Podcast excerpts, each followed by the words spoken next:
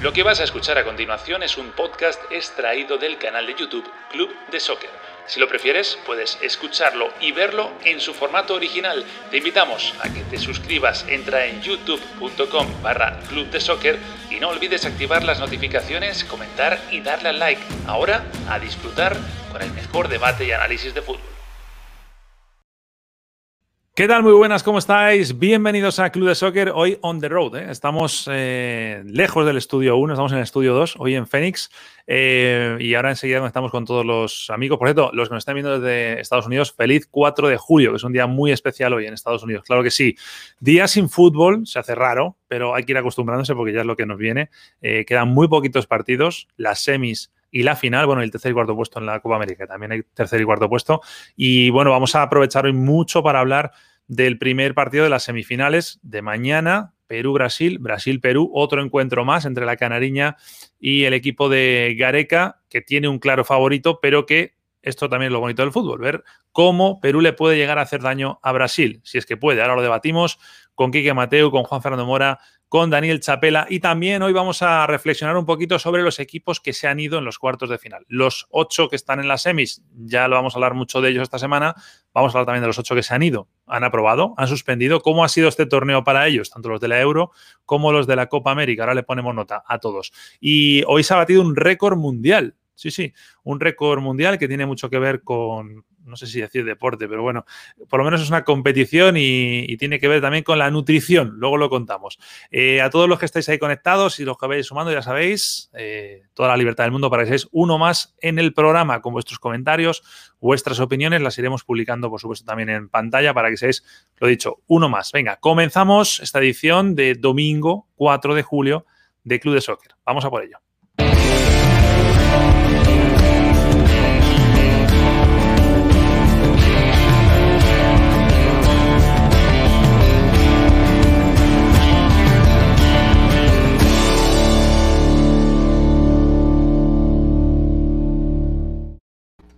Día de conexiones, don Quique, don Dani, don Juanito, ¿cómo estáis?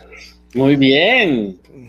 Hace rato que no tenía el placer de, compartir con el joven Mateo. Placer, ¿lo he hecho bien? ¿Placer?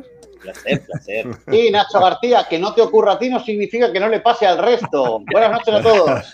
Buenas noches. Qué bueno pasar un domingo con ustedes. Sí, señor, señor. Bueno, hoy estamos en Fénix, Valencia, Doral y Kendall, ¿no? ¿Estamos bien? Eh, más o menos. Homestead. Sí, sí, sí. no, no, no digas en Homestead, Mora. ¿no? Homestead está muy abajo. Bueno, bueno viendo, el, viendo el fondo que, de pared de Mora, podría ser Hostel, pero la película. el puesto de camisetas, ¿no? Y librerías. Y aquí te vendo unos libritos baratos, ¿oís? Quique, te los vendo baratos. bueno, hoy día sin fútbol, lo decía antes, pero que no haya fútbol no quiere decir que no podamos hablar de muchas cosas. Eh, lo primero, como siempre, recordar, estamos ya en la recta final, ¿eh? Ya mañana, última semana de esta edición especial de Club de Soccer, de esos 32 programas, bueno, pues eh, ya van a quedar solamente siete, ocho con el de hoy que estamos disfrutando ya. Ya sabéis que estamos, como siempre, los días que no hay Copa América, siete y media de la tarde, como sucede hoy, diez y media de la noche. Siempre hablamos horario del este de los Estados Unidos, diez y media después de los partidos de Copa América. Y también nos puedes ver, aparte en YouTube, como estás haciendo seguramente ahora, eh, nos puedes ver por Bean Sports y por IBC. Bean Sports en Estados Unidos, IBC tanto en toda Latinoamérica como en Centroamérica. Así que un saludo para todos los que están ahí al otro lado, sea como sea, lo importante es que estéis. Y luego, eh, como siempre, ¿no? Eh, invitar a todo el mundo a que participen a través de Betspy en el torneo que hemos organizado, eh, torneo de pronósticos, porque es la red social especializada en pronósticos deportivos, es totalmente gratuita y ahí estamos todos compitiendo, ¿no? Iba a decir a ver quién acierta más, a ver, a ver quién falla menos sería en este caso, ¿no? Pero bueno. Ayer sacamos la tabla, por cierto, no sé si la viste, la tabla interna. ¿eh? La vi, la vi, sí, sí, sí. Dani la vio porque o lo está ganando Daniel, ¿no? O sea, lo está ganando no, Bruno, Bruno. bueno, ojo que no están los resultados de, de ayer. Sí, ojo. es verdad. Es verdad. Aún puede ser peor. 4 de 4 acerté ayer. Oh, entonces a lo mejor si eres líder, ¿eh? A lo mejor si eres líder. Ahora lo voy a mirar. En una pausa lo miramos, ¿vale? Bueno, todo el mundo lo está viendo. Abajo en la descripción, si estás en YouTube, tienes el link directo y si no, pues ahí está el código QR para que lo captures con el celular, con el móvil y te vas directamente. Te vas a tener que hacer una cuenta de Betfair, pero es gratis, muy rápido y ahí empiezas a pronosticar. Quedan pocos partidos, pero yo creo que todavía daría para que la gente pueda alcanzar uno de los cinco primeros puestos. Yo creo que sin sí. duda. Hay que acertar mucho, ¿eh? eso sí, pero bueno, ahí está la posibilidad, ¿no? Que lo, que lo quiera hacer la gente. Eh, venga, vamos a arrancar. Mañana hay un partido eh, Brasil-Perú que ya, yo decía el otro día, no pretendía meterme en términos históricos, ¿eh? pero es verdad que en la época reciente, pues una Copa América sin un Brasil-Perú pues, es como si no hubiera Copa América, ¿verdad? Porque se han enfrentado tantas veces, incluso, de hecho, la última final fue Brasil-Perú. ¿Cómo, ¿Cómo, veis el, el, partido? A priori, Brasil muy favorita, pero sobre todo con la duda, ¿no? De quién va a suplir a Gabriel Jesús, si le va a dar la alternativa de una vez por fin a Vinicius o no, o va a apostar por los que son más habituales para para Chiche. Y en, y en, bueno, no está Carrillo en Perú, que también me parece una baja muy significativa. Creo que más importante incluso que la de Gabriel Jesús para, para Brasil. No, por cierto, la Padula está, no os me he enterado esta mañana, está con la nariz rota. ¿Lo sabíais? Sí, señor. Sí, sí. Va a jugar con un yeso. Así es. Tremendo. Una, o con una máscara, aparentemente. Le estaban adecuando una máscara. Sí, sí, sí. Pues bueno, es que. ¿cómo lo veis? Bueno, Gareca, Gareca ha trabajado con cinco hombres en el fondo. Eh, lo que llama la atención a la prensa peruana es que eh, no jugaron en esa práctica ni Ramos, ni Corso, ni Trabuco. Es decir, yo creo que puso a Abraham, a Cales y, a otro más, creo que es Marco López. Pero es que yo creo que lo de Gareca es simplemente jugando al despiste, pero yo sí creo que va, va a ir Trabuco, va a ir Ramos. Eh, él, no, él no va a poner a inventar y menos ante, ante Brasil. Y obviamente dicen que ingresaría Cartagena en el medio, Wilmer Cartagena con, con Renato Tapia y que Cueva sería el acompañante de la Padula, ¿no? Para, para tratar de hacerle alguna cosquilla al, al, al, sector posterior de una Brasil que no tendrá a Alessandro por, por lesión, que no, probablemente tome su lugar eh, Renan Lodi, y que el hombre que reemplace a, a, Gabriel Jesús sea Roberto Firmino y no Vinicius. Eso es lo que la prensa brasilera ha dicho, con otro detalle que quiero señalar antes de que entren mis compañeros Quique y Daniel están cayéndole con todo a la organización de la Copa América en Brasil porque la final la había prometido el presidente de Brasil con público y eso no se va a cumplir aparentemente. Entonces, por tema sanitario.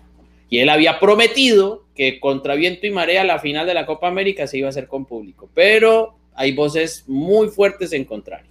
Bueno, luego bueno, tratamos yo, eso, que es de, es de la final, sí. del, del, del, tema antes de, que Dani, antes de que Dani ponga orden, como siempre en el club, yo tengo que decir, voy a hacer lo mismo que hice con Turquía el día antes de que comenzara la Eurocopa.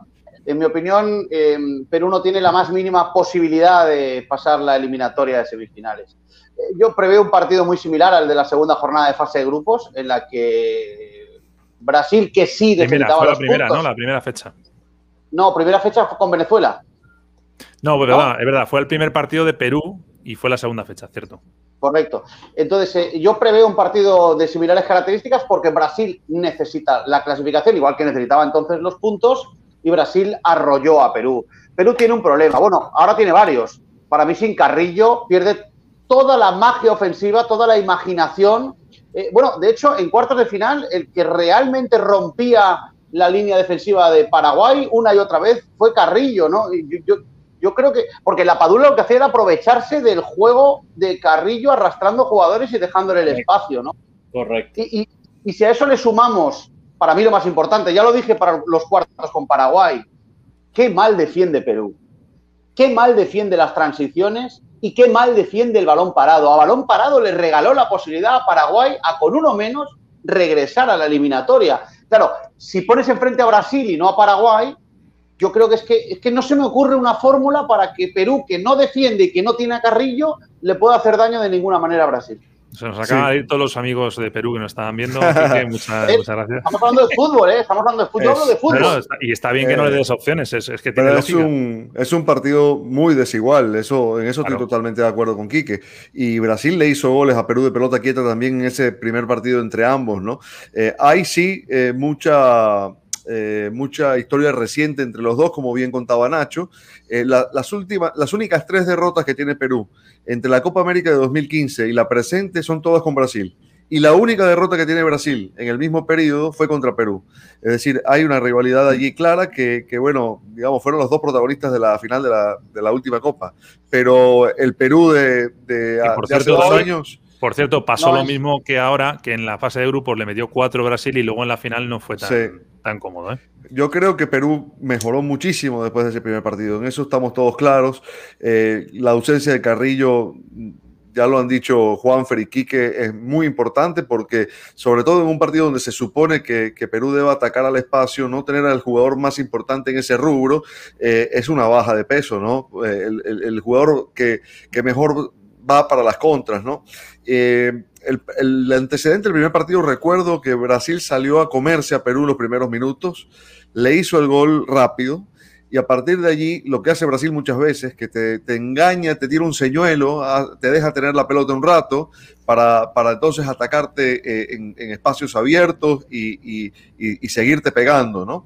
Em, yo, yo creo que, eh, a ver, el último partido que, jugó Brasil dejó una sensación, lo comentábamos aquí, como de, más terrenal, de estar más alcanzable. Los dos creo, el, de, Ecuador yo creo que también, son los dos que le hemos visto un poco más... Pero está la atenuante con. Chile, ¿eh?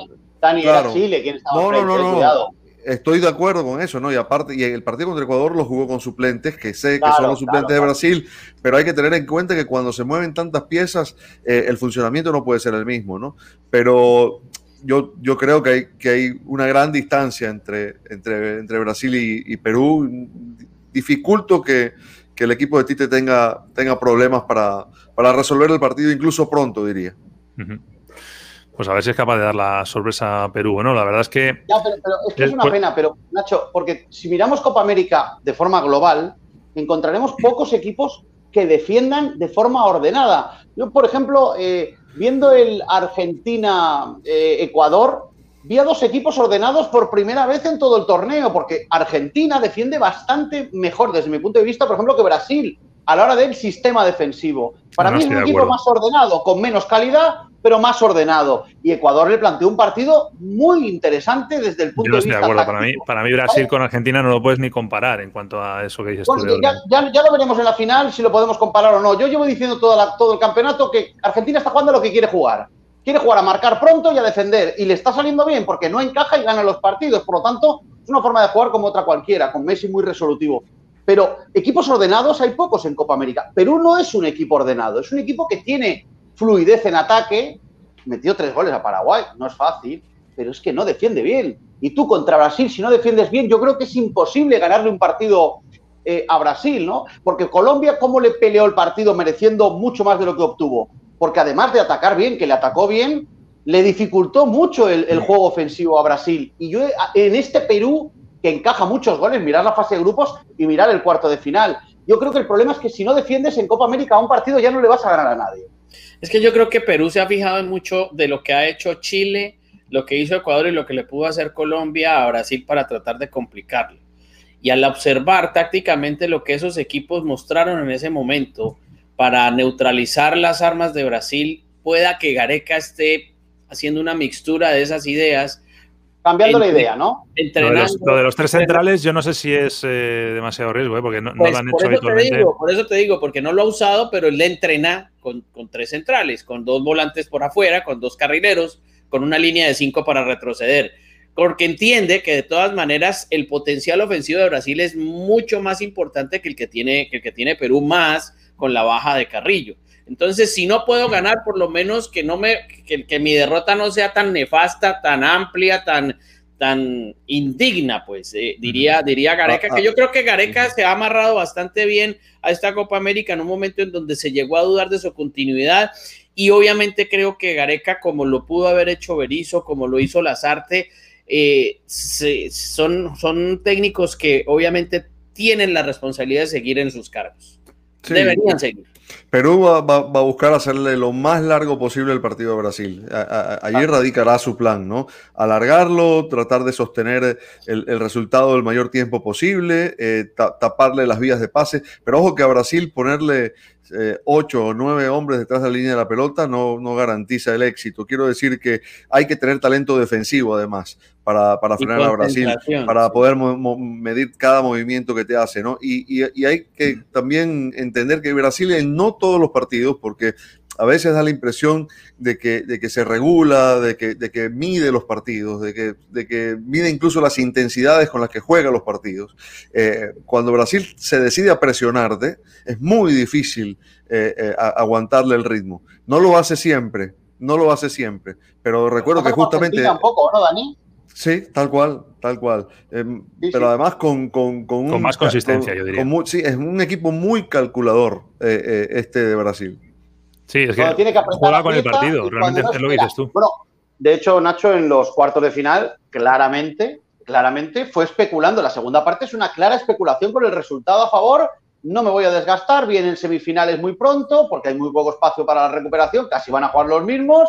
Bueno, me va, me va bien el resultado, voy a ganar, voy a ganar, voy a ganar, y acaba ganando. Pero con la sensación de, si hubiera tenido que hacer los primeros 20 minutos de partido, habría hecho los 20 minutos eh, de partido, pero, pero claramente jugó a mirar el reloj y, jugar con eso, que también lo hace Argentina, quizá porque los dos, quizá es humano, están pensando los dos en la final, en encontrarse en la final y llegar de la mejor forma posible, porque yo estoy seguro que los brasileros creen que pueden perder con Argentina y los argentinos creen que pueden perder con Brasil y que el resto son escaleras que tienen que ir subiendo. Eh, Nacho, ahora la duda que yo tengo, pues, pues es una duda es, ¿va a rotar en la portería? Porque dicen que juega Eder. Iba a preguntar justo ahora eso porque, a mí me tiene muy descolocado Chiche, porque claro, Está, rotando todo el rato. Pues aparentemente Yo diría que es el titular, pero... Va a rotar. Weberton. No, ah, pero Weberton. Juega Weberton. que juega Weberton, el tercero? No, yo tengo que juega Ederson que juega Ederson. De nuevo, que, repite a Ederson, porque fue el arquero del último partido. Diría, yo diría que va a ir con Allison, porque entiendo que Ederson le ha usado en partidos en los que te van a hacer más daño en una posible presión para tener un jugador más para sacar la pelota. Pero yo creo que yo no veo a Perú haciéndote ese daño. Es decir, eh, yo creo que eso va a ser un Perú más timorato y más, y más sin carrillo, ¿no? Estamos de acuerdo en que es extraño cambiar un portero en una fase final de una competición como Copa Y, mucho más en Brasil. Y mucho más en Brasil, porque Ederson se ha cansado de ser suplente. Y, nunca lo hizo Tite, ¿eh? Nunca lo hizo Tite. Entonces, yo creo que hay que ir más allá.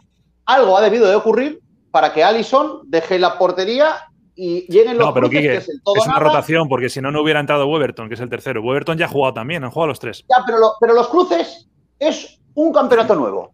Es cuando ya, si falla el portero, nos vamos a casa. Entonces, por esa norma, jugará Ederson. Claro, yo creo que va a jugar, Ederson. Es que yo creo que va a jugar Ederson si lo ha puesto en el cruce fácil, no, no, lo digo en serio, lo va a poner en el siguiente. Porque en el todo nada tú arriesgas poniendo un portero en el que no tienes el 100% de confianza. Pones al que tienes el 100. Creo que va a poner a Ederson. pero ¿por qué habría puesto en cuartos, eh, Dani? Sí, sí, sí. Y son dos arqueros de, similar nivel. Ederson y Allison. Distintos, con otras características, pero. claro, ¿eh? Ederson tiene, a, mi modo de ver, ¿eh? no sé si es así realmente como lo veis vosotros. Ederson te sirve más para. Tiene mejor juego de pies. Pero no lo usa así. ¿Eh? No lo usa de esa manera porque Tite, no juega eso. Tite no construye desde el fondo, Tite no se apoya con el arquero. es decir, lo decía más para por el nivel que tiene. Sí, pero ¿quién lo presiona a Brasil? ¿Quién por, se eso, por, eso, digo que para mí mañana jugaría este hombre, eh, Alison, porque mañana Perú, sin Carrillo, además, yo no le veo eh, planteándote una batalla ahí arriba. Entre Mira, para salir a presionar a Brasil hay que estar en, una élite de selecciones del mundo, porque eh, presionar a Brasil tiene un riesgo, que si te saltan la línea de presión, agárrate, ¿no? Entonces, eh, hablamos de selecciones, ya te diría yo, europeas, ¿no? Para salir a presionar a Brasil. en Sudamérica lo dificulto mucho hacerme, hacerme memoria, yo creo que Ederson tiene dos paradas en todo el partido contra Chile. Una es en la primera parte, un tiro cruzado en un buen contragolpe de Vargas, que se la saca a córner, y luego otra en la segunda mitad. Lo digo porque a los porteros en Brasil les tiran poco. Y si Chile, que para mí era una final anticipada, lo digo con sinceridad, para mí Chile es mejor selección que Perú hoy, ¿vale? Por experiencia, por los futbolistas con los que compite. Hace tiempo que no lo demuestra, ¿eh? Pero, pero bueno, pero yo yo, creo realmente que se ha demostrado. Está bien que para ti sea mejor, pero, pero hay que demostrarlo en el campo. No, pero, es que yo creo que lo demostró. ha jugado una final y unas semifinales. pero, pero y, Chile desde que ganó no ha vuelto. Sí, pero yo que he defendido mucho a Chile desde que comenzó el campeonato, os habréis dado cuenta, el día de Brasil, ese partido lo ha podido ganar cualquiera. Ha habido una igualdad máxima entre los dos. Total. Es decir, muy pocas oportunidades repartidas entre los dos bandos. Yo creo que Brasil, como decía Dani, yo creo que Brasil midió mucho el esfuerzo ese día. No, eso es verdad, pero en la lectura final, que es decir, medir situaciones de gol generadas por uno y otro, estuvo muy parejo el partido. Estuvo muy parejo el partido. Incluso y yo no creo que eso pase con Perú. Y yo no creo que eso pase mañana. Sinceramente, creo que Chile en un cuarto de final es mucho más selección que Perú en una semifinal. Esta Perú, no la de la final de la Copa América, que creo que era bastante diferente a la actual. Es que la actual es frágil. Aquel equipo era un equipo equilibrado. Este es un equipo frágil. Y entonces es un equipo frágil contra el poder ofensivo, porque Neymar, que a lo mejor no está siendo tan influyente en el juego como Messi, por ejemplo, de Argentina, pero está muy rápido. Pero imagínate que esa es una lección que nos deja Perú. Vamos redondeando, chicos. la, propia Venezuela. Con la fragilidad de estas nóminas han hecho campañas dignas. O sea, más allá de lo de Venezuela que sufrió, peleó Ahora, Perú no tuvo a Edison Flores, no tuvo a este, a este Pablo Guerrero. Bueno, ahí está en semifinales. Es que ahí es donde también entran otros intangibles en el fútbol. Perú, Perú más allá del equipo que tenga, que estamos de acuerdo que no es el equipo más fuerte de Sudamérica, Perú tiene algo que lo lleva demostrando muchos años, estos últimos años, que es, tiene un, gen competitivo que otros, siendo mejores equipos, no lo sacan. y Perú, con muy poquito, te llega a la final y te llega a la semifinal. Fíjate que este año, al principio, eh, a, mí, a mí me han callado la boca. Yo no daba a Perú yo le ponía incluso dudas de que fuera a pasar a cuartos y mira dónde está. Entonces, eh, podemos hablar de penaltis, de tandas de penalti, lo que queráis, pero está ahí. No, no, le empató Paraguay con uno menos. Sí, sí. Cuidado. ¿Pero quién ha pasado? Y bueno, pero una tanda de penaltis puede pasar cualquiera, eso ya no, tiene mérito de Lo que tú quieras, lo que tú quieras, pero ha pasado Perú. Y hace. ¿Qué Copa América fue la que deja Perú fuera la 2019? A Uruguay también. La tanda. También, lo que tú quieras, pero pasó Perú. el problema es ese, que dejó fuera Chile, Perú, en la Copa América de Brasil. Gareca, desde que asumió técnico de Vélez Arfiel, no sé qué en Argentina, no sé qué Palmeiras, siempre pero ese Dani, pero ese partido no fue en penal, ese fue un 3-0. Ese partido sí, ese fue en gremio. Y en ese momento Chile era el campeón, ¿eh? Sí, sí, sí, exacto. Bueno, vamos a hacer una, pequeña pausa. Quiero... Imposible. No, que, que si yo no estoy diciendo que mañana va a ganar Perú, pero que, que, no, pero que, sombrero como de Gareca. Está bien, está bien, está bien. Eh, una cosa, la gente que está escribiendo me está dando problemas eh, y no me permite lanzar los, mensajes. Ahora en la pausa voy a ver si reinicio y, me deja, así que disculpas a la gente que está escribiendo que no lo estamos sacando. Eh, vamos a la pausa, a la vuelta nos vamos a disfrazar de profesores y vamos a poner nota a los que ya se han ido de la competición, ¿os parece? Bueno. Muy bien. Vamos a por ello.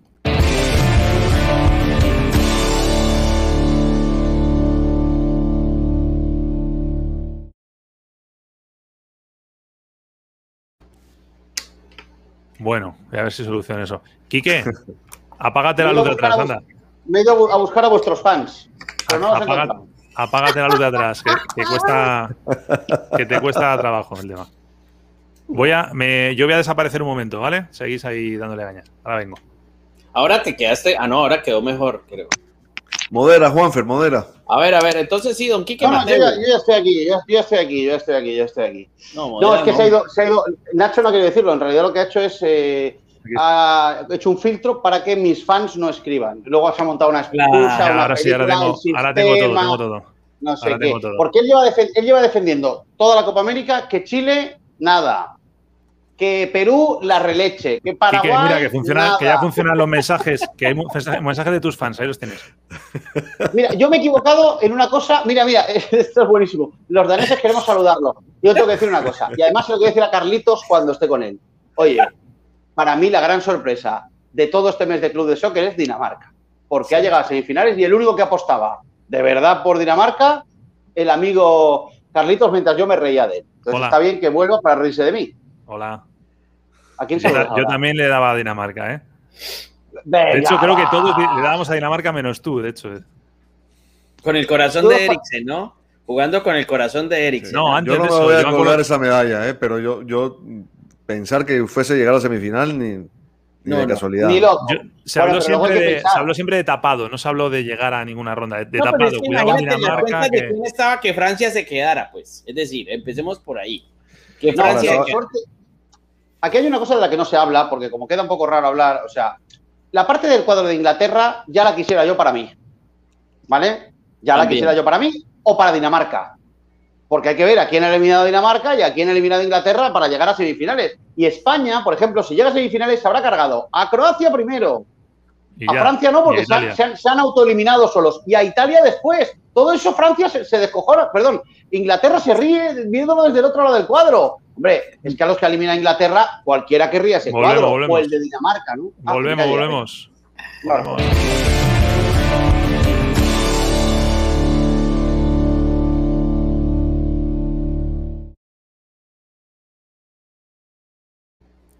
Bueno, venga, vamos a ponernos de profes, vamos a poner nota a los distintos equipos que han ido cayendo. Vamos a empezar en este bloque, en este segmento, con, los equipos de, Copa América. Vamos a empezar por Chile. Chile, eh, equipo que, bueno, repasando un poco lo que ha sido el torneo, hablo de puramente de resultados. Eh, empate con Argentina, victoria por la mínima ante Bolivia, empate con Uruguay pierde con Paraguay en el último partido de, grupos, le condenan al cuarto puesto y ahí es donde pierde luego 1-0 con, con Brasil.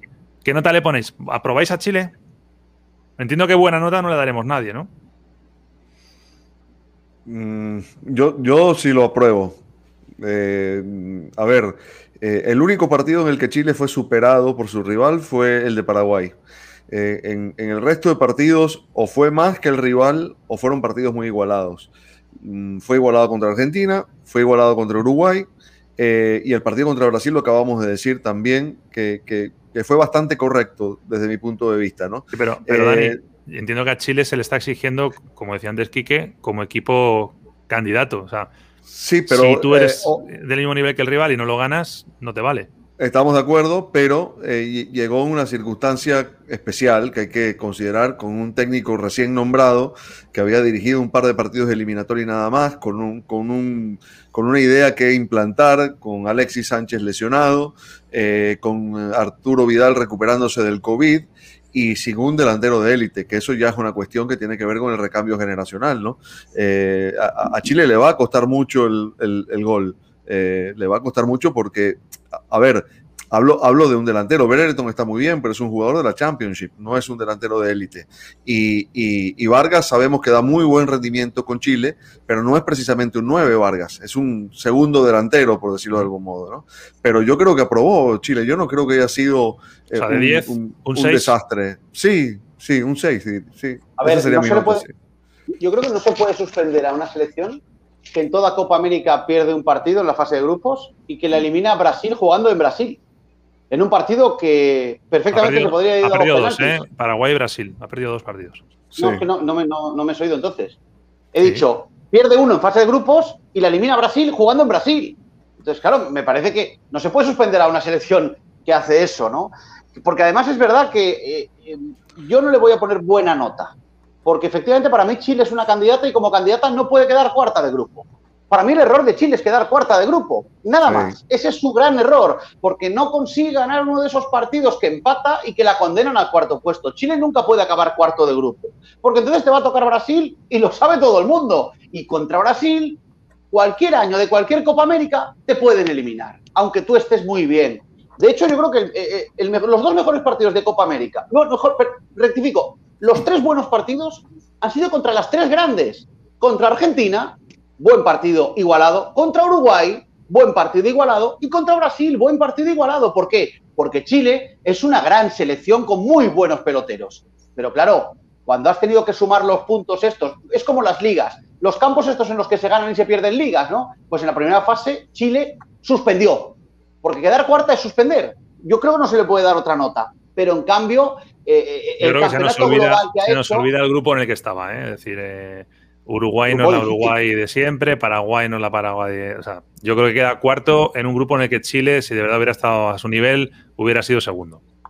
Yo pongo un 6 también, yo estoy con, con, Dani. Creo que no se le puede suspender cuando ha perdido un partido en fase de grupo, solo uno, pasando por Argentina, pasando por Uruguay y luego jugando en Brasil, Brasil yo me resisto solo a quedarme con el resultado, porque eh, a Colombia no la vamos a evaluar hoy, pero aprovechando que está Juan Fer aquí, eh, la evaluación de Colombia cambió por una definición por penales. Es decir, si Colombia ayer se queda fuera por penales, hoy la estaríamos reprobando. Como pasó por los penales, entonces no la reprobamos. En el caso de Chile, eh, yo creo que las formas son importantes. Y insisto, salvo el partido contra Paraguay, que era el cuarto consecutivo que jugaba sin descanso. No fue salvo ese partido en el resto nunca fue menos que el rival. Un profe Mora, ¿qué nota le pone a Chile? No, yo, yo estoy muy por el lado de, Daniel, porque es que hay, que hay que decir que cuando asume el señor Lazarte había muchas dudas de si podía ser un técnico ideal para manejar una generación dorada que no tiene un recambio. Es que el recambio está muy lejos.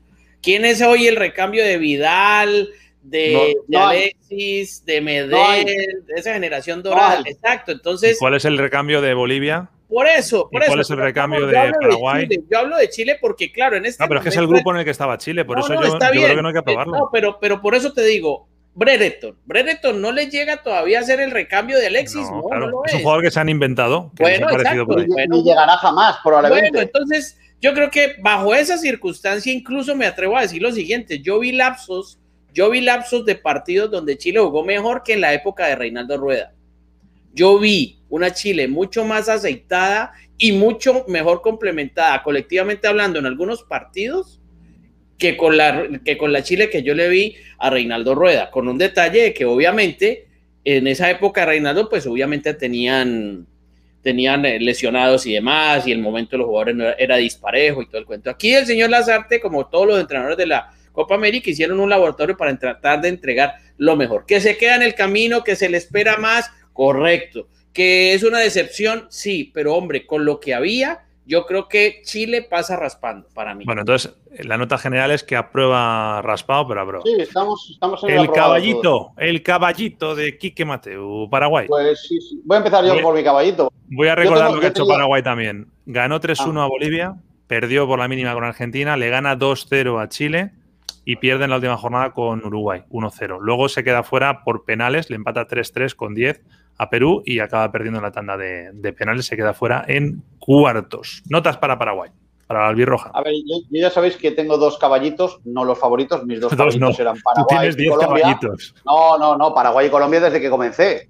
Eh, de hecho, a Colombia le está yendo muy bien en el torneo y Paraguay yo creo que merece una buena nota. Para mí, tácticamente, ha sido el mejor, la mejor selección del campeonato. Para mí, la mejor selección del campeonato, ¿eh?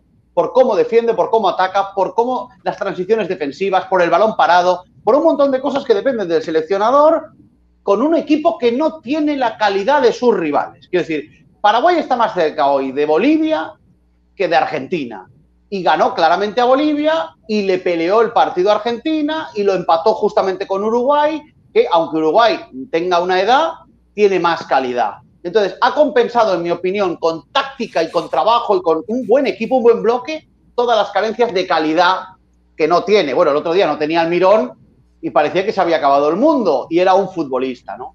Y aún así ha llevado a los penales a Perú el caballito de Nacho García jugando con uno menos toda la segunda parte de un cuarto de final. Yo creo que hay que ponderar positivamente eh, cómo Berizzo ha mejorado y ha hecho un bloque sólido con esta selección de Paraguay, más allá de que en unos penales, como dice Chapela, no se puede valorar una selección por si te eliminan o no en una tanda de penaltis, ¿no? Y yo mirando el torneo, a mí Paraguay nota, nota, dime números, números. a mí yo le pongo un notable, un 7, un 7. Sí, sí, menos de un 7 no Yo también coincido. Para mí esa es la nota, un 7. Eh, a mí me gustó mucho Paraguay. Yo creo que lo bueno de ver todos los partidos es que no evaluamos en función de resultados nada más, sino de rendimientos. Y a Bolivia le pasó por encima. Eh, contra, contra Argentina recibe el gol y a partir de allí dominó completamente el partido, incluyendo un segundo tiempo en el que Argentina no pateó al arco, sino hasta el minuto final. Es decir, lo apabulló con fútbol. Y, y después eh, se queda fuera eh, en el partido en el que su principal figura no está, guardando las distancias pero Almirón es a Paraguay, lo que Messi es a Argentina y lo que Neymar es a Brasil. Quedarse sin un futbolista de esa dimensión y competir, llevar el partido a los penales, con 10 hombres jugando un segundo tiempo. Yo entiendo que en Paraguay tengan otra visión porque cada quien ve su, todos, eh, vemos lo que pasa en nuestras casas de una manera distinta como lo pueda ver el resto. Y seguramente ellos tendrán una evaluación diferente y habrá quien critique a Berizzo. Eh, desde mi posición de, espectador o de periodista neutral que observa un equipo de fútbol y cómo funciona, a mí lo de Paraguay me pareció muy bueno, sinceramente. Fíjate, están escribiendo los espectadores que Paraguay juega feo. Ya, pero es que hay veces que cuando no tienes tanta calidad como por ejemplo, en las selecciones Brasil, Argentina, Uruguay, tienen más calidad. Entonces, ¿tú qué tienes que hacer para compensar? No puedes jugar a campo abierto, porque entonces te van a machacar. Tienes que jugar con la táctica, con el trabajo a balón parado, con el orden. Yo creo que en eso Berizzo ha conseguido una selección de ojo, va a ir para largo. Mora, tu nota. Vamos, Kike, es que, es que como gastemos 10 minutos en cada equipo, yo, nos tiramos hasta mañana. Yo le pongo un 7-5 a Berizzo porque de todas maneras me parece que está haciendo, que está haciendo por, tratando de hacer porcelana fina en medio del barro. O sea, es que no, no tiene mucho talento Paraguay como esas épocas anteriores de Cabaña, Romerito, el Cenizo Núñez, no sé, tanta otra gente, el Toro Acuña. Hoy en día tiene menos jugadores de ese talante y, obviamente la Copa América no es que hemos visto partidos bonitos ni partidos espectaculares. El nivel, la verdad, yo lo veo un, partido, un nivel muy, muy regular, salvando uno que otro partido, pero en términos generales es muy mediano todo esto, ¿no? Entonces, me parece que Paraguay no juega bonito, pero el señor ha respetado una genética propia del jugador paraguayo. No le he quitado la fortaleza defensiva y ofensiva en la pelota quieta y quiere agregarle orden y tacticidad, que eso no lo tenía anteriormente e intensidad porque él es un hombre de la escuela Bielsa. Entonces, a partir de ahí es un equipo mucho más ordenado y quiere ser agresivo. Lo que pasa es que le falta más golpe en ataque, más pegada y ahí es donde la gente queda como, como frustrada por eso. Pero yo a Paraguay le doy, le, doy, le doy una, una, nota interesante porque lo que ha hecho Berizzo me parece que es importante, lo revive además. Agarraros, los, los tres, agarraos, agarraos. A ver. La nota de Uruguay aquí vamos a tener tela que cortar, ¿no?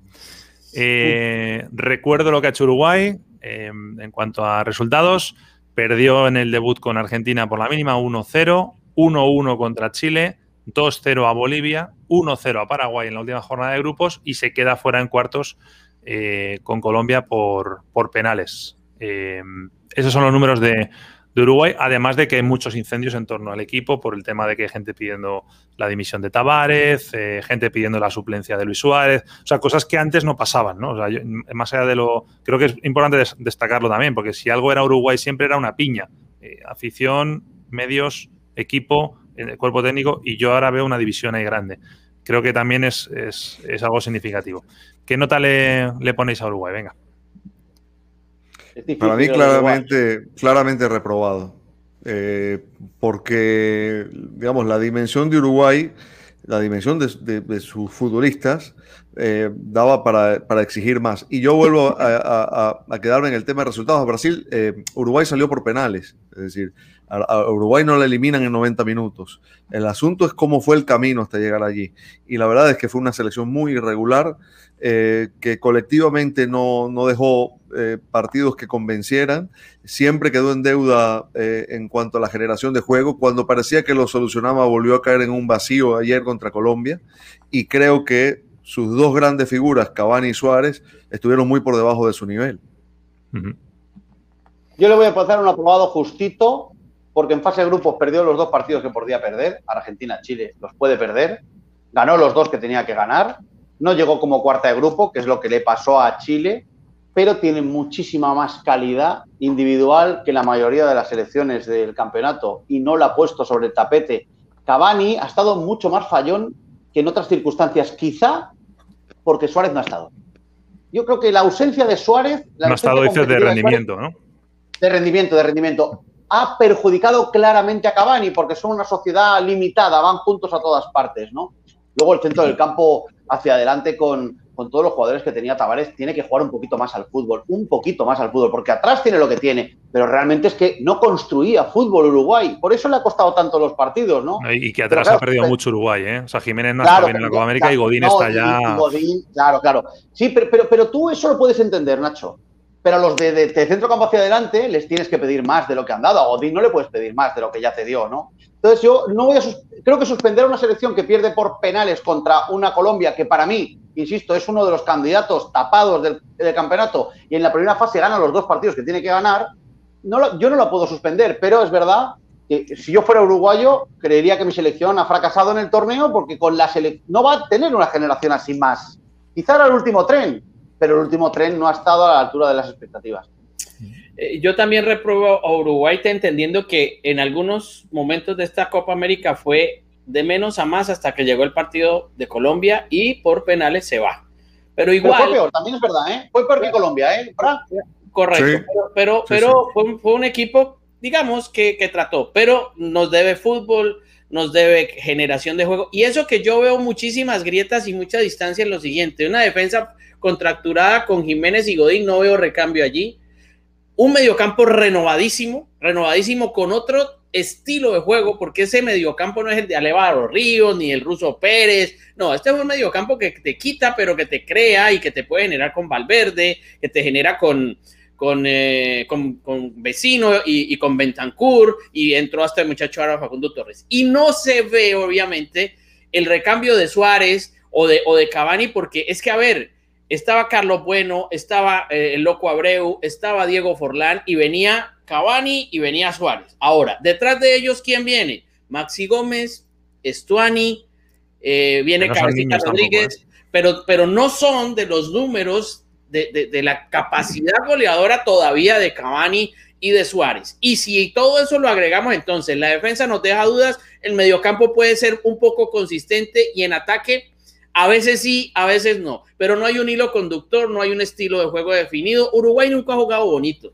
ha jugado con garra, ha jugado con, con fortaleza, eh, en ataque y en defensa. No, es un equipo lírico como nunca lo ha sido Paraguay. No, no vamos a pedir que juegue como el Barcelona de Guardiola. No, eso no va a pasar. A no ser que vuelva Recoba, a no ser que vuelva pues Juan Ramón Carrasco o vuelvan esos otros jugadores de buen pie como Benguechea o demás, o, o el Bocha Santín. Eso, eso ya no está. ¿Por qué? Porque muchos técnicos se encargaron de matar a ese jugador. Entonces, por ahora, yo creo que el técnico Tavares tiene que tratar de buscar por ahí lo que encuentre en el fútbol local y por ahí un uruguayo que esté dando de qué hablar en el exterior. Suspenso Uruguay, entonces. Cerramos con Ecuador. Eh, repaso rápidamente lo de, lo de Ecuador en esta Copa América. Ecuador estuvo con derrota ante Colombia en el debut, y luego tres empates. 2-2 con Venezuela, 2-2 con Perú, 1-1 con Brasil. Ese punto final con Brasil es el que le mete en la siguiente ronda y luego pues eh, el resultado que vimos anoche, 3-0 de Argentina, que es verdad que fue 1-0 hasta que los últimos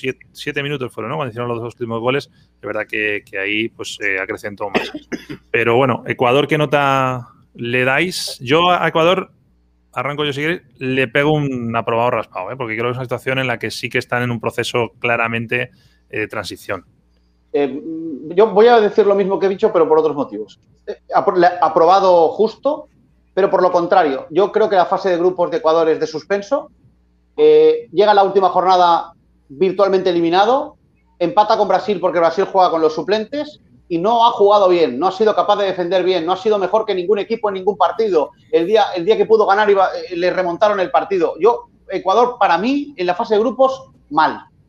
Pero le plantó un partido a Argentina ayer magnífico. Tácticamente. Es que es muy irregular Ecuador. ya, pero ayer eh, contra Argentina iba 1-0 hasta el 83 con dos ocasiones clamorosas de gol en la segunda y una final al final de la primera, jugando a ratos muy bien al fútbol y aguantando ordenado contra una Argentina que a calidad le ganan los cuatro costados. A mí Ecuador ayer me pareció fabulosa, de verdad. El que le ha puesto los mismos problemas que le pudo poner Chile o que le podrá poner Brasil o que le puede poner Paraguay. Estuvo al nivel y eso para mí le hace aprobar más allá del resultado, porque es que hasta el 83 ahí había partido de verdad. Dani Morita, tenemos que ir rápido, ¿eh? lo siento, pero es que Bueno, yo, yo, lo pruebo también. Creo que Ecuador fue en el torneo una eterna promesa de lo que pudo ser y no fue. Eh, me, parece que dio indicios de que algo bueno se estaba gestando y no acabó de explotar. Tuvo momentos de partidos buenos y, estoy de acuerdo. El partido de ayer contra Argentina es un resultado totalmente engañoso, que no refleja lo que, lo que, lo que pasó en la cancha. Yo creo que esto es como el, el cava de Luis Enrique. En el momento en que reviente eh, Ecuador va a ser una selección que va a dar de qué hablar en Sudamérica. Tiene eh, formación de futbolistas jóvenes eh, muy interesante. Sí, para mí aprueba con un 7 de todas maneras. Yo creo que Alfaro está haciendo lo que debe. Cuando se fue Antonio Valencia, cuando se fue Felipe Caicedo, está buscando esa renovación allí en un equipo desde el medio con plata, con el acompañante de Ener Valencia, tiene ese hincapié que es un zaguero central muy, muy bueno. A mí me parece que ahí hay cosas interesantes de un Ecuador que lo que único que tiene que tratar de mejorar es mantener una ventaja, cuidar una ventaja. Cuando la consigue, como que no saben defenderla y, a, partir de allí pierde. Bueno, pues quedan, por lo tanto, esas notas dadas. Hablo de memoria. Eh, hemos suspendido a Uruguay. Discrepancias con Chile, aunque a prueba. Y luego Ecuador y Paraguay raspado, ¿no? Eh, pasan el curso. Vamos a pausa. Luego hacemos un poquito de pronósticos, que sé que le gusta mucho a Mora.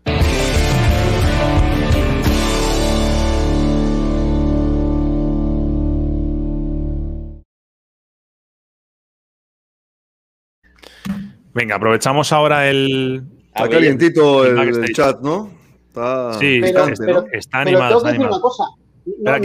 tenemos que hacer esto, tío, lo siento, de verdad. Es que ah, vamos. Sí, y ahora cuando vamos, notas a, los europeos, simplemente la nota. No, no hablemos de obra y milagro de Sechenko, que no nos hace falta. Es que no tenemos tiempo. Es que quiero hablar de los perritos calientes, si no nos quedamos sin tiempo. No, ahora en serio, vamos, vamos muy mal. Eh, Dani, Vamos a ver pronósticos de la semis, venga. Estoy convencido que va a haber goles en las dos partes y muchos goles en ese Brasil-Perú. Y, el, y en Argentina-Colombia eh, lo, veo, lo veo parejo, pero también son, son, equipos que marcan. Y Argentina suele marcar en los primeros 15 minutos siempre. Estoy bastante de acuerdo. Y lo vas a ver luego, ya verás. Juanfer. Bueno, ahí está. Eh, marcan ambos equipos y también en Colombia marcan ambos equipos. 2.6 en el Brasil-Perú. Maestro, mire usted eso, cómo está la apuesta. Con un stake de 8.5, joven. Ahí está, ahí se la dejo, Quique. Quique, todo tuyo. Muy buena, ¿eh? Bueno, las mías son sencillas, pero ya sabéis que yo pronostico con bastante. Me la juego poco. Creo que Brasil al descanso va a ir ganando, porque creo realmente que va a ganar fácil el partido. Entonces, 1.6 de cuota me parece muy buena para pensar que Brasil puede ir ganando el descanso. Eh, y luego mi stake 10, ya sabéis que yo soy todo o nada. Y en el caso de la Argentina-Colombia, yo estoy con, con Chapela. Eh, yo, yo lo veo muy igualado, pero muy, muy igualado, pero creo que es un partido de goles. Colombia le gusta jugar al ataque, Argentina tiene a Messi un frente de ataque espectacular y yo veo goles, en, veo, dos, veo goles en las dos partes. Y, y, partido interesantísimo. Yo no sé decir que va... Esto es, es como el Brasil-Chile. Con el Argentina-Colombia me pasa lo mismo. Argentina es favorito para todo el mundo, pero cuidado con Colombia. Pues me pasa lo mismo con, eh, eh, para este partido. Bueno, yo voy ya en plan Bansai, ¿eh? Ya has dicho los dos, ¿no? Sí, sí, luego yo stake, 10 en los dos porque voy a ver si me llevo una, una cuenta premium de estas de, de Betsfy. Eh, va a haber gol en ambas partes, en Argentina-Colombia. Y luego en el Brasil-Perú, yo creo que Perú va a hacer un gol. No, no, es mala esa, ¿eh? Mirar la cuota. 2.37. Buenísima ah, cuota. Está muy bien. Y... Claro, pero ¿sabes por qué no, no, no, no, vamos, no vamos. Adiós, adiós, adiós.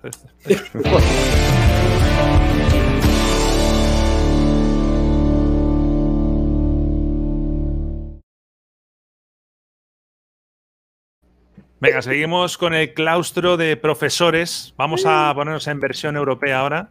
Eh, tenemos que ser más concisos en esta, ¿vale? Pero vamos a ponerle nota primero a la Ucrania de, de Shevchenko, que cae eh, contra Inglaterra en los cuartos. En un partido, no sé si coincidís, el de Inglaterra, creo que Ucrania dejó un poquito de ver. No es que yo esperara que fueran a clasificar, pero sí que le diera un poquito más de batalla. Yo a Ucrania le apruebo, pero muy justito, ¿eh? Si hubiera peleado más, le hubiera dado notable. Suspenso. Llegó, llegó tercera de milagro y le pegó un menú en Inglaterra que no sabían ni dónde esconderse. Sí, yo también la suspendo. Eh, clasificó y llegó donde llegó por las bondades del sistema de clasificación. No, no, yo creo que se esperaba mucho más eh, en juego de lo que mostró. Yo no lo apruebo, pero me gustaron jugadores como Chinchenko, como Chaparenko, como Yarenchuk y Yarmolenko. A mí me gustaron, pero no lo apruebo. pero, como equipo mal. Sí, sí, correcto. A mí me gusta Morenko, que es un jugador eh, colombiano ¿Ah, de la cantera ucraniana, sí, señor. No, los, los morancos no juegan aquí, ¿eh? Los morancos. Morenco. Bueno, Suiza, Suiza que pegó el pelotazo en la. Chapelenco sí juegan, ¿no? Los Chapelencos sí juegan, ¿no? A Francia, sí, eh, Chapelenco está ahí. A Suiza yo creo que hay que aprobarle, ¿no? Solo por lo de Francia hay que aprobarle. Sí, pero yo lo aprobo por, solo por lo de Francia. En la primera fase eh, fue peor que Gales, aunque empató. A España también le creo algún No, no, no, no, ¿eh? yo, no, no, yo me explico, yo me explico. En fase de grupos quedó tercera, hay que decirlo, ganando solo a Turquía, que la ganó todo el mundo. Eh, el día de Francia es el día que le salva, porque además juega bien el partido, aunque va por detrás todo el, todo el tiempo, hasta los últimos 20 minutos. Y a mí un equipo contra España, a mí un equipo que su única forma de jugar es intentar que no me metan un gol, no me merece aprobar, porque normalmente esos equipos acaban perdiendo y en todo el partido, prórroga incluida, tuvo una ocasión de gol Suiza que fue el gol. A mí un equipo que juega a destruir el juego del contrario no me gusta por defecto. A mí lo, apruebo, yo lo apruebo por los dos últimos partidos, la verdad. Eh, ahí Suiza me gustó. vi, una selección por lo menos muy competitiva ante dos rivales superiores, sí. sí y a Francia un partido que perdía 3-1 se lo levantó a, base de temperamento y, de, ir a buscar, ¿no? el partido de Francia es una matrícula de honor en esa asignatura, entonces luego te hace muy buena media, aunque en las otras Imagínate. Es un partido. ¿eh? Claro. No, porque es que yo apruebo a Suiza porque sencillamente en el fútbol hay que atacar y hay que ser agresivo. Donde no llegue el fútbol, que lleguen otras cosas, que llegue el honor, el amor propio. Y fue un equipo que sí, por ahí futbolísticamente de calidad estaba distanciado de otros, pero pusieron otras eh, situaciones o intangibles que llaman ustedes los entrenadores, como el señor Mateo, el señor García, el señor Chapela, para poner en calzas prietas a los demás y contra las cuerdas. Yo apruebo a ese Suiza porque demuestra que el fútbol no solamente es táctica y estrategia, sino otras cositas más. Os he dicho antes cuando venía a Uruguay, agarraros, que vienen curvas, agarraros, que vienen curvas. La Belgique. Ojo, eh. Reprobado, reprobado. ¿no? Totalmente. O sea, no llegó a donde se suponía que debía llegar, ¿no? Yo coincido contigo, ¿eh? pero ojo que le deja fuera a Italia, ¿eh? Sí, sí. si no, a lo mejor no estaba. A ver, pero. Para mí, para mí, Dani, no puede suspender un equipo cuando te tira a Italia y el resto del torneo has ganado a todos. Porque, claro, es un caro cruz y no te tira a Suiza, te tira a Italia. Entonces, claro, suspender una selección que llegaba invicta a. Yo también creo que está por debajo de las expectativas. Si tú quieres campeonar, tienes que eliminar a Italia. Bajo ese Bélgica, sería el típico buen estudiante que le suspendes para que espabile, ¿no? no, es el más bonito, no, es más bonito que bueno. Más bonito que bueno. pero, pero fíjate, fíjate que, fíjate que eh, a veces uno de, comentarista dice, ojalá el equipo juegue bien, uno pide juego bonito, juego, juegue jugar bien, no bonito, jugar bien. Este es un equipo que juega bien, que es efectivo, que, que muestra otra tendencia, que tiene jugadores de calidad y eso hay que saludarlo. Lo que pasa es que se enfrenta a una Italia que está eh, muy estructurada, que es un equipo que viene de un trabajo con ese Mancini de veintitantos partidos sin perder y, está con el ánimo arriba. Entonces, si uno aprueba a Suiza que, que no tenía mucho fútbol, pero amor propio, pero este equipo tiene fútbol y tiene también amor propio y viene a hacer una campaña interesante, yo lo apruebo, yo lo apruebo. Pero Mora, no olvidemos que resta en la nota, primera parte con Dinamarca, mucho mejor Dinamarca, segunda eh, parte con Portugal, mucho mejor Portugal y el partido entero peor que Italia. Y entonces dices, claro, no puede tener buena nota, pero fue sacando los partidos de la fase de grupos. Pero mira el contenido de los partidos, es que uno, uno se detiene a veces, el resultado acomoda el discurso. Generalmente en el fútbol el resultado acomoda el discurso. Entonces uno por eso te he nombrado partes sueltas. Por eso, entonces yo te digo, en esos partidos uno veía que este equipo sabe a lo que juega. Entiende uno que yo, le, yo le vi fragilidad. matriz de juego. Pero, yo le vi fragilidad. Bueno, última ah, nota. Esto es otra cosa. Podríamos decir Última nota, y casi, casi, casi que solo la nota y, una línea, si queréis. República Checa. Yo le doy notable. Aprobado. Muy bien, muy bien, muy bien. Muy notable, muy buena nota. Ha jugado muy bien, presiona bien, tácticamente interesante, un equipo sacrificado y que casi, casi consigue eliminar a Dinamarca se puso 2-0 muy pronto, pero me ha gustado mucho esta, esta República Checa, mucho. A mí ¿Tú apruebas o le das buena ah, nota? No, no, buena nota, sí. Buena nota, se va por notable. Mora. No, yo también lo apruebo. Además se mandó un golazo de Chic, ¿no? Qué golazo se mandó. Bueno, y es el Pichichi ahora mismo con, Cristiano. Bueno, pues imagínate, entonces un golazo. Muy buen equipo, ¿eh? muy buen, equipo. Buen equipo. Sabe lo que juega, lo hace bien, interesante. Y jóvenes, muy jóvenes, ¿eh? esos darán que hablar en el futuro. Os voy a lanzar un reto, a ver si somos capaces de pronosticar eh, las semis de la, de la, Euro en un minuto y medio. ¿eh? Venga, Dani, arrancas tú. ¿Todos en un minuto y medio?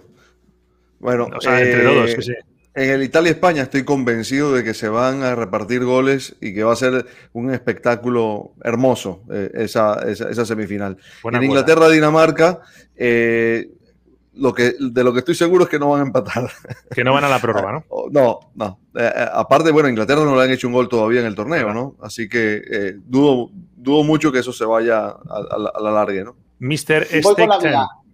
Bueno, como dice Dani, partido espectacular, goles en las dos partes. Yo lo veo, lo veo, porque España juega al ataque, porque Italia quiere jugar al, al ataque también, juega ofensivo y va a ser un partido muy bonito. Y el Inglaterra-Dinamarca, va a ser un partido cerrado. Inglaterra no, va a tumba abierta, no va a campo abierto. Dinamarca sí, pero yo creo que siendo una semifinal se va a intentar proteger. Yo veo igualdad. El partido me parece igualado. Vamos a ver si llega el descanso empate. Bueno, yo estoy ahí con. Es otra cuota porque le hemos hecho momentos diferentes, pero estoy con lo que decía. Creo que era Dani que decía, ¿no? Que van a marcar los dos equipos en Italia y España. Y eh, lo mismo para Inglaterra y Dinamarca. Yo creo que el primer equipo que le va a hacer un gol a Inglaterra en la Euro va a ser eh, Dinamarca. Eh, vamos, a, vamos a pausa y a la vuelta hablamos de ese récord mundial que se ha batido hoy, que me parece que es fundamental hablar de ello. Ahora venimos.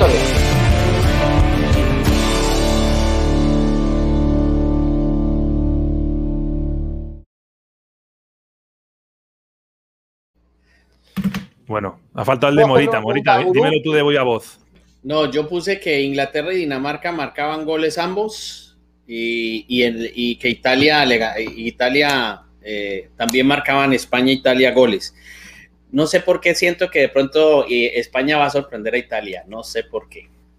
Tengo un palpito ahí. Tengo un palpito eh, ya, pero porque tú miras el último partido. Pero si tú pensaras en el penúltimo que Austria le llevó a la prórroga, con un gol anulado a Austria que los eliminaba. Pero yo pues no me baso en Italia, me baso en España para decir lo que estoy diciendo. No, pero es que España mete goles siempre. Bueno, cuando digo siempre, no hablo de. Porque en la primera fase, los dos primeros partidos no metió. Es que lo normal es que hubiera metido, porque oportunidades le sobran todos los partidos. Y creo que va a marcar. Y, vamos, y le van a marcar, porque defiende mal. Por eso va a ser un partido abierto, ¿no? Pero yo creo que la calidad de los españoles hoy, en general, es mayor que la calidad de Italia. Y en cambio creo que Italia tiene mejor equipo. Lo veo más armado, más no, es que a mí hay una cosa que me, despierta curiosidad porque no lo hemos visto, ¿no? Eh, ni España ni Italia han enfrentado rivales que los ataquen hasta ahora en la Eurocopa. Es, decir, este, plan, este enfrentamiento se supone... Eh, relativamente pues las dos situaciones dos o tres a, Lukaku pues. de contragolpe de contragolpe las dos. ¿eh? O sea, lo digo que eh, esas situaciones que generó Bélgica fueron ah, con el equipo en bloque bajo, ¿no? en bloque medio, mejor dicho. No, iba a decir yo creo que, eso, Dani, le da más opciones a España. Creo, es lo que iba a decir, es lo que iba a decir, que, entendiendo que van a ser dos equipos que van a querer la pelota, a mí me parece que tiene más capacidad entre los dos de tenerla a España, me da esa, esa impresión. Y quiero ver cómo reacciona Italia ante un equipo que lo presione en su salida de juego desde el fondo, que hasta ahora no lo he visto eso. No sé qué tan trabajado tenga esos mecanismos Mancini, a lo mejor también nos sorprende en esa otra faceta y resulta que está que está muy bien. Y en el, eh, medio, en el medio se va a cocinar todo para controlar a Pedri por un lado, controlar a Busquets y que controlen a Berratti o al que pongan allí Locatelli. Sí, sí. Ahí va a estar todo el, el cuy del asunto. Hay Berratti, Berratti y Busquets, yo creo que se van a anular entre ellos. Uno va a anular al otro y viceversa. ¿Sabes quién va a anular a quién? Te lo digo yo.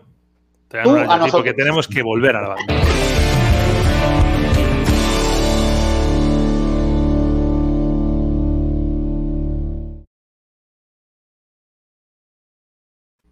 Venga, pues hombre, que, queda la más importante para el final. Eh, noticia de hoy, 4 de julio en Estados Unidos, donde se hacen muchas fricadas, muchas cosas extrañas. Hoy era este torneo, este campeonato en el que a ver quién come más perritos calientes en 10 minutos. Bueno, ha vuelto a ganar este hombre, ¿eh? Joey Chestnut. 76 perritos calientes en, 10 minutos. Eh, una opinión rápida de cada uno, la probáis, lo suspendéis. ¿Cómo lo veis? no, eso es una, no, yo lo repruebo, eso le altera la dieta a cualquiera, le altera la dieta a Mateo. Batió su propio récord, ¿eh? tremendo, sí, es récord. Hace rato tiene récord. Kobayashi, un chino también, un japonés, tenía también un récord de esos aquí. A ver, a ver, tampoco nos volvamos locos. Rápido, rápido, no vamos. Siete, perritos por minuto es accesible, ¿no? No está mal, no está mal. Que no le pase nada esta noche, por cierto, a este señor. Bueno, Dani Morita. Chao, chao, Kike. Nos vamos, chao, chao. Abrazo.